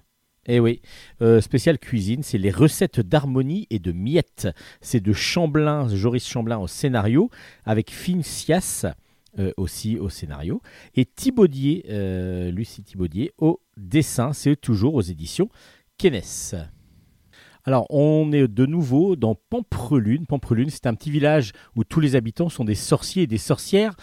Et donc, du coup, c'est tout. Il y a beaucoup de magie un peu partout. Évidemment, euh, les deux sœurs Miette et Harmonie euh, sont aussi, elles, des sorcières. Et c'est des sorcières en devenir, euh, donc elles ont toujours un petit peu maille à partir avec des petits problèmes qu'elles ont, en particulier quand elles sont en apprentissage. Alors, si vous voulez découvrir Miette et Harmonie dans leurs aventures, il y a six tomes qui sont sortis, donc de Joris Chamblin en scénario et Lucille Thibaudier au dessin. Et dans ce livre hors série, on va suivre une nouvelle enquête de Miette et, Harmonie. Elles vont trouver dans leur grenier un grimoire de recettes de cuisine.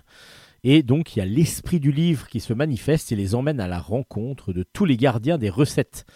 Donc c'est un album, en même temps une petite aventure de Miette et Harmonie, mais c'est aussi surtout le moyen de faire découvrir des recettes un petit peu originales euh, qui sont donc euh, expliquées, qui sont en photographie aussi, très belles, très belles photographies, euh, et qui sont donc à faire. Ce sont toutes des recettes véganes, et des recettes véganes un petit peu magiques, évidemment, pour Miette et Harmonie. Donc ce qui est bien dans cet euh, album, c'est que ce n'est pas juste des, quelques illustrations avec euh, des recettes euh, mises bout à bout, où on pourrait se dire, bah voilà, c'est très commercial. Là, il y a quand même une aventure, une petite aventure, et entrecoupée comme ça de recettes et très très belle photographie, comme je vous disais, donc dans cet album. Donc du coup, on a vraiment un vrai album entre guillemets de, de sorcières. Maintenant, il y a aussi tous ces côtés recettes qu'il faut découvrir et puis bah, il faudrait les faire. Moi, pour l'instant, je n'ai pas pris le temps de les faire. Donc, euh, bah, je vais m'y mettre euh, très rapidement, je pense, pour essayer une ou deux recettes qui m'ont sauté un petit peu aux yeux. Ça s'appelle donc Sorcière Sorcière. Et c'est un hors série. Ça s'appelle Les recettes d'harmonie et miettes. Et c'est aux éditions Kennes. Dans la collection Disney de chez Glénat sort un nouvel album et sorti un nouvel album aussi de Joris Chamblin au scénario. Euh, ça s'appelle Picsou et le dragon de Glasgow.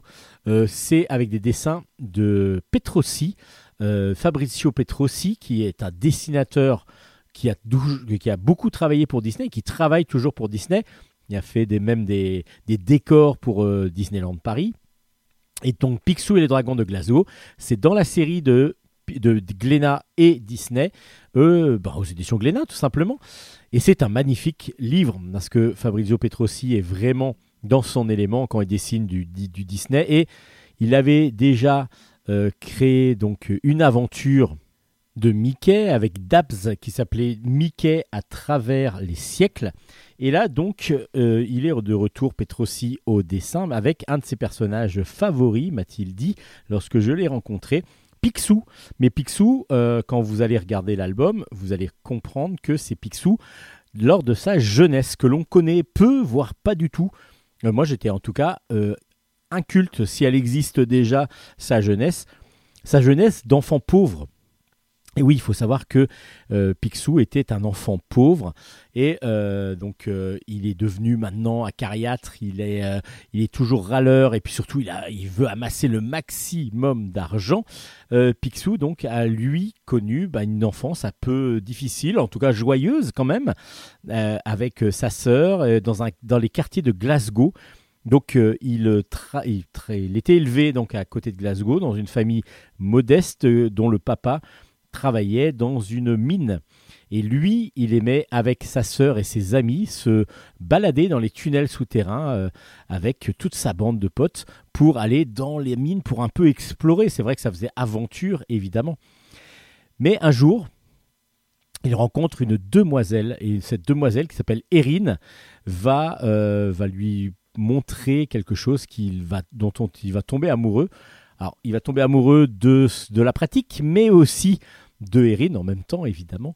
Euh, donc sa première histoire d'amour de Picsou, c'est le théâtre. Le théâtre. Alors, du coup, on n'imagine pas Picsou faire du théâtre et euh, essayer de, de, de, comme ça, tirer un petit peu les larmes et, donner des émotions sur scène. Mais en tout cas, c'est ce qu'on va découvrir dans cet album qui est vraiment très très bien fait parce que très original, il y a plein de choses qui vont se passer. Et moi j'ai été surpris surtout par l'ambiance. Je m'attendais absolument pas à découvrir euh, bah, la jeunesse de Picsou de cette façon et j'ai vraiment beaucoup apprécié. Alors déjà évidemment le dessin de Fabrizio Petrosi nous met dans une ambiance à la Disney qui est parfaite. On n'est pas en train de se dire ah là là ouais c'est un peu imité tout. Non là c'est du la perfection euh, le dessin il est dynamique il est beau il est bien rond il est c'est du vrai Disney et ça c'est parfait et puis euh, bah, Joris Chamblin nous offre une histoire bien ficelée et surtout bien complète. Elle est assez dense, il y a beaucoup de personnages, euh, il y a beaucoup de choses, il, y a, il y a vraiment beaucoup d'émotions qui sont traversées, qui sont vraiment... il y a aussi beaucoup de réflexions derrière toute cette, toute cette aventure. Et j'ai beaucoup apprécié euh, cet album qui est pour moi un des, très très bons de la série euh, des Disney, euh, des Disney Glénat. et ça fonctionne parfaitement bien.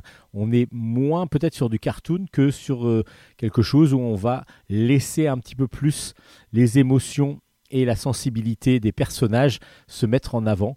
Euh, c'est un petit peu plus tendre, c'est un petit peu plus dur des fois aussi. Euh, on est moins sur du dessin animé que, euh, que, d'habitude et ça fonctionne parfaitement. Puis bah, comme je vous disais, si vous aimez le dessin vraiment pur de Disney, bah, Picsou et le dragon de Glasgow, alors je vous dis pas pourquoi il y a un dragon, mais il y en a un. Euh, et Picsou et le dragon de Glasgow, c'est aux éditions Glénat et c'est une petite merveille de dessin absolument fabuleux. C'est une grosse recommandation de Bulle stock. J'ai peut-être oublié de vous le dire. Et voilà, c'est dit. Dans la collection, alors là, je, reprends un petit peu quelques notes. Dans la collection Le fil de l'histoire raconté par Ariane et Nino, je vous avais déjà présenté 1930 39-1945. C'est de Fabrice R au scénario, c'est de Sylvain Savoya au dessin, et c'est toute une collection, vous savez, de petits formats carrés, qui, euh, enfin, petit format, pas tout à fait carré, mais euh, assez petit, euh, peu cher, peu onéreux, et à chaque fois, donc il va se poser une, situation dans laquelle Nino va, se, va avoir des, réflexions et des, des inquiétudes, et sa sœur Ariane va lui expliquer grâce à l'histoire, un petit peu comment ça a pu se dérouler. Donc il va, elle va répondre au questionnement de son frère, de son petit frère, par, par euh, à chaque fois dans chaque album. Il y avait eu dans cette euh, série, alors à chaque fois ça part euh, de la préhistoire, il y a, des fois ce sont des personnages célèbres comme Albert Einstein et ainsi de suite. Et dans cette série, il y a eu une première, première, une première salve, dirons-nous, d'albums sur 1939-1945 avec le premier, c'était l'Allemagne pendant 39-45. Deuxième, c'était la France pendant 39-45. Et le troisième, c'était la Belgique pendant 39-45. Et là, trois autres albums sur 1939-1945 viennent de sortir. Le premier, c'est le Royaume-Uni, évidemment. Euh, dernier rempart de l'Europe, c'est comme ça qu'est sous-titré l'album. 1939-1945, euh, le Japon dans la guerre jusqu'au bout. Et oui, on se rappelle un peu d'Hiroshima quand même et de Nagasaki. Et puis 1939-1945, les États-Unis débarquent. Évidemment, euh, la fin de la guerre est marquée par le débarquement des alliés américains. Euh, enfin, la fin, le début de la fin, dirons-nous, à partir du débarquement.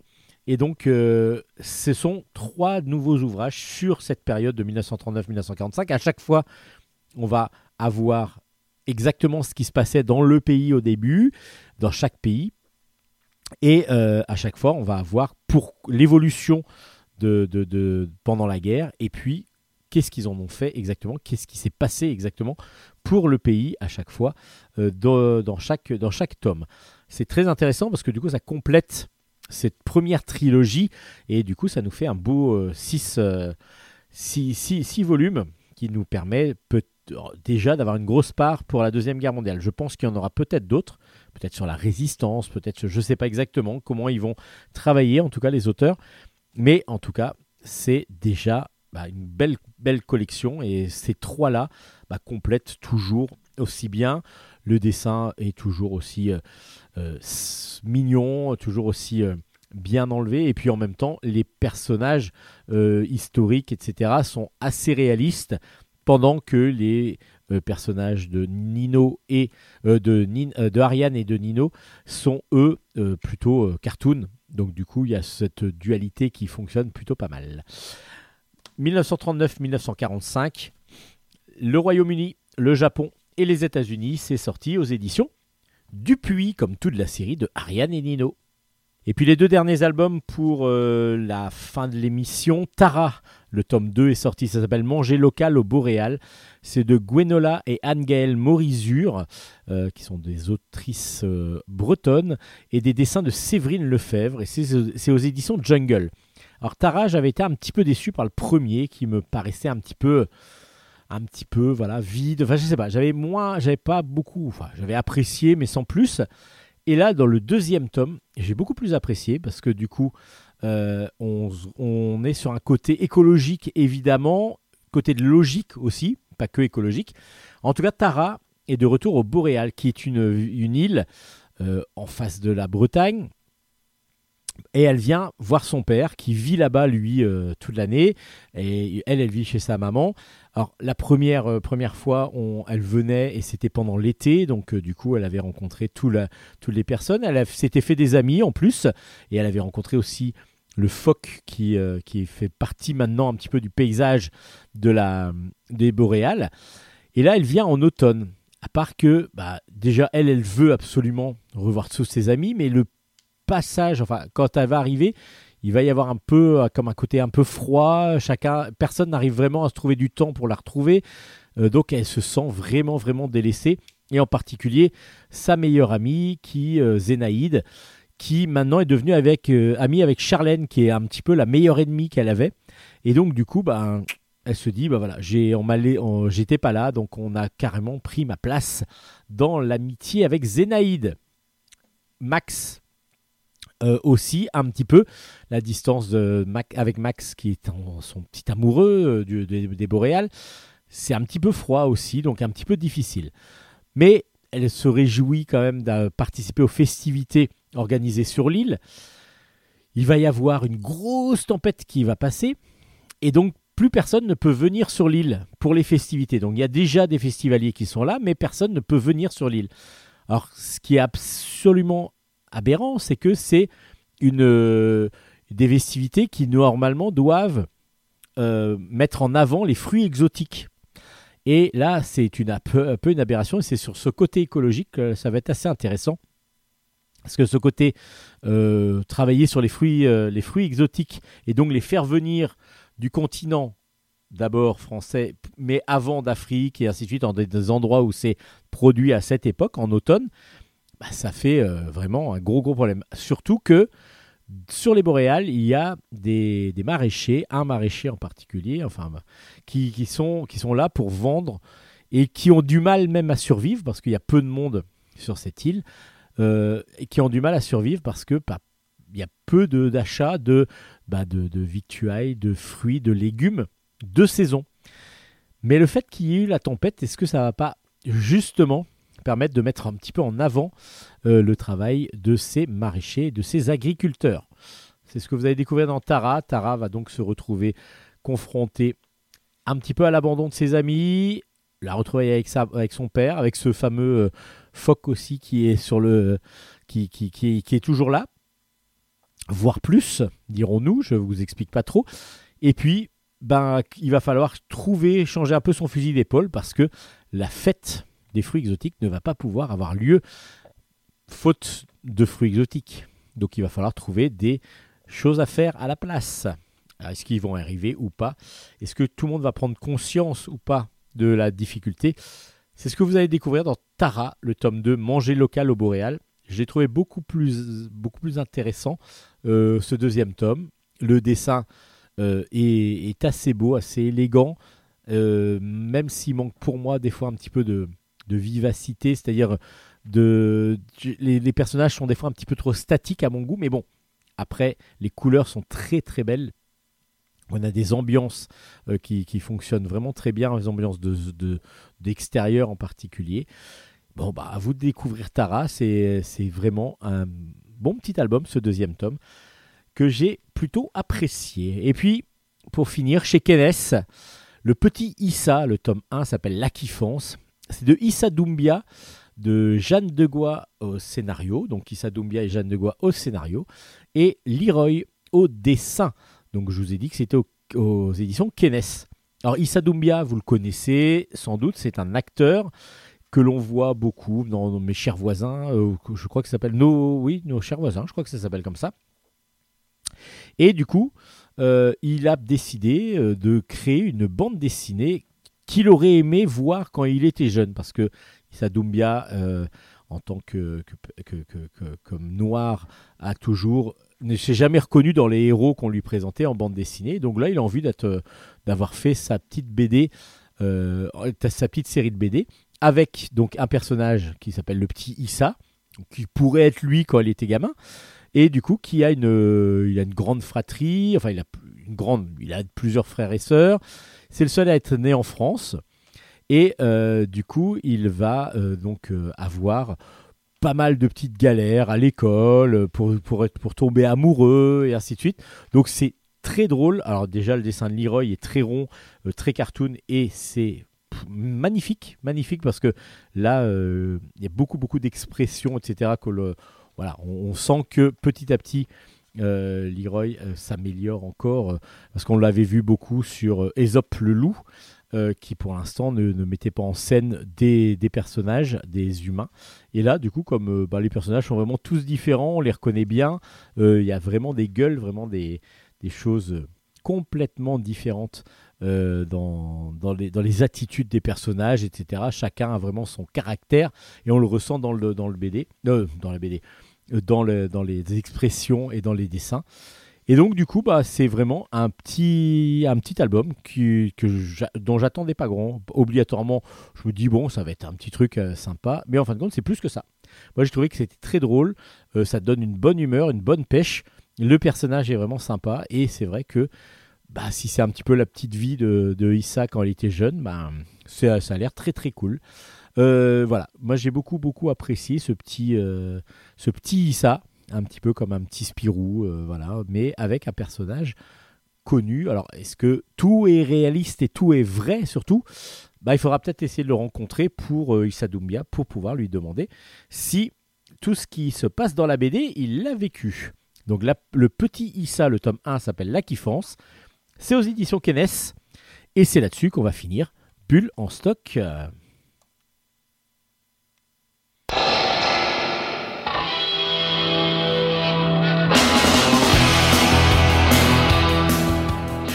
Et donc, Bulle en stock, c'est fini pour euh, cette fois-ci. Alors, vous pouvez retrouver l'ensemble des albums chroniqués, toutes les références sur nos pages Facebook. Sur nos, pardon, sur nos pages Facebook. Steven Bescon, d'abord, ça c'est la mienne, euh, sur laquelle je mets euh, donc toute la, la liste des albums et le lien vers le podcast. Comme sur Bulle en stock aussi, Bulle avec un S. Vous pouvez donc retrouver euh, en stock. Vous pouvez aussi aller sur la page Facebook de Radio Grand Paris. Normalement, euh, euh, Nicolas Godin va aussi mettre en lien sur sa page, sur la page de Radio Grand Paris, parce que Radio Grand Paris, c'est la radio qui nous diffuse toutes les semaines. Euh, donc, on est programmé pendant la semaine, mais aussi, il y a tous les liens vers les podcasts. Donc, ça, c'est super intéressant. Donc, radiograndparis.fr avec aussi bah, la possibilité de nous streamer, en particulier sur Spotify. Ça fonctionne très très bien. Donc la possibilité d'écouter du bulle en stock à fond. Moi je me replonge dans les BD, j'ai encore plein de choses à rattraper parce que comme vous le savez j'étais malade. Allez on se retrouve très très vite. À la prochaine fois. Ciao ciao ciao ciao et d'ici là bonne lecture. Allez salut salut salut ciao.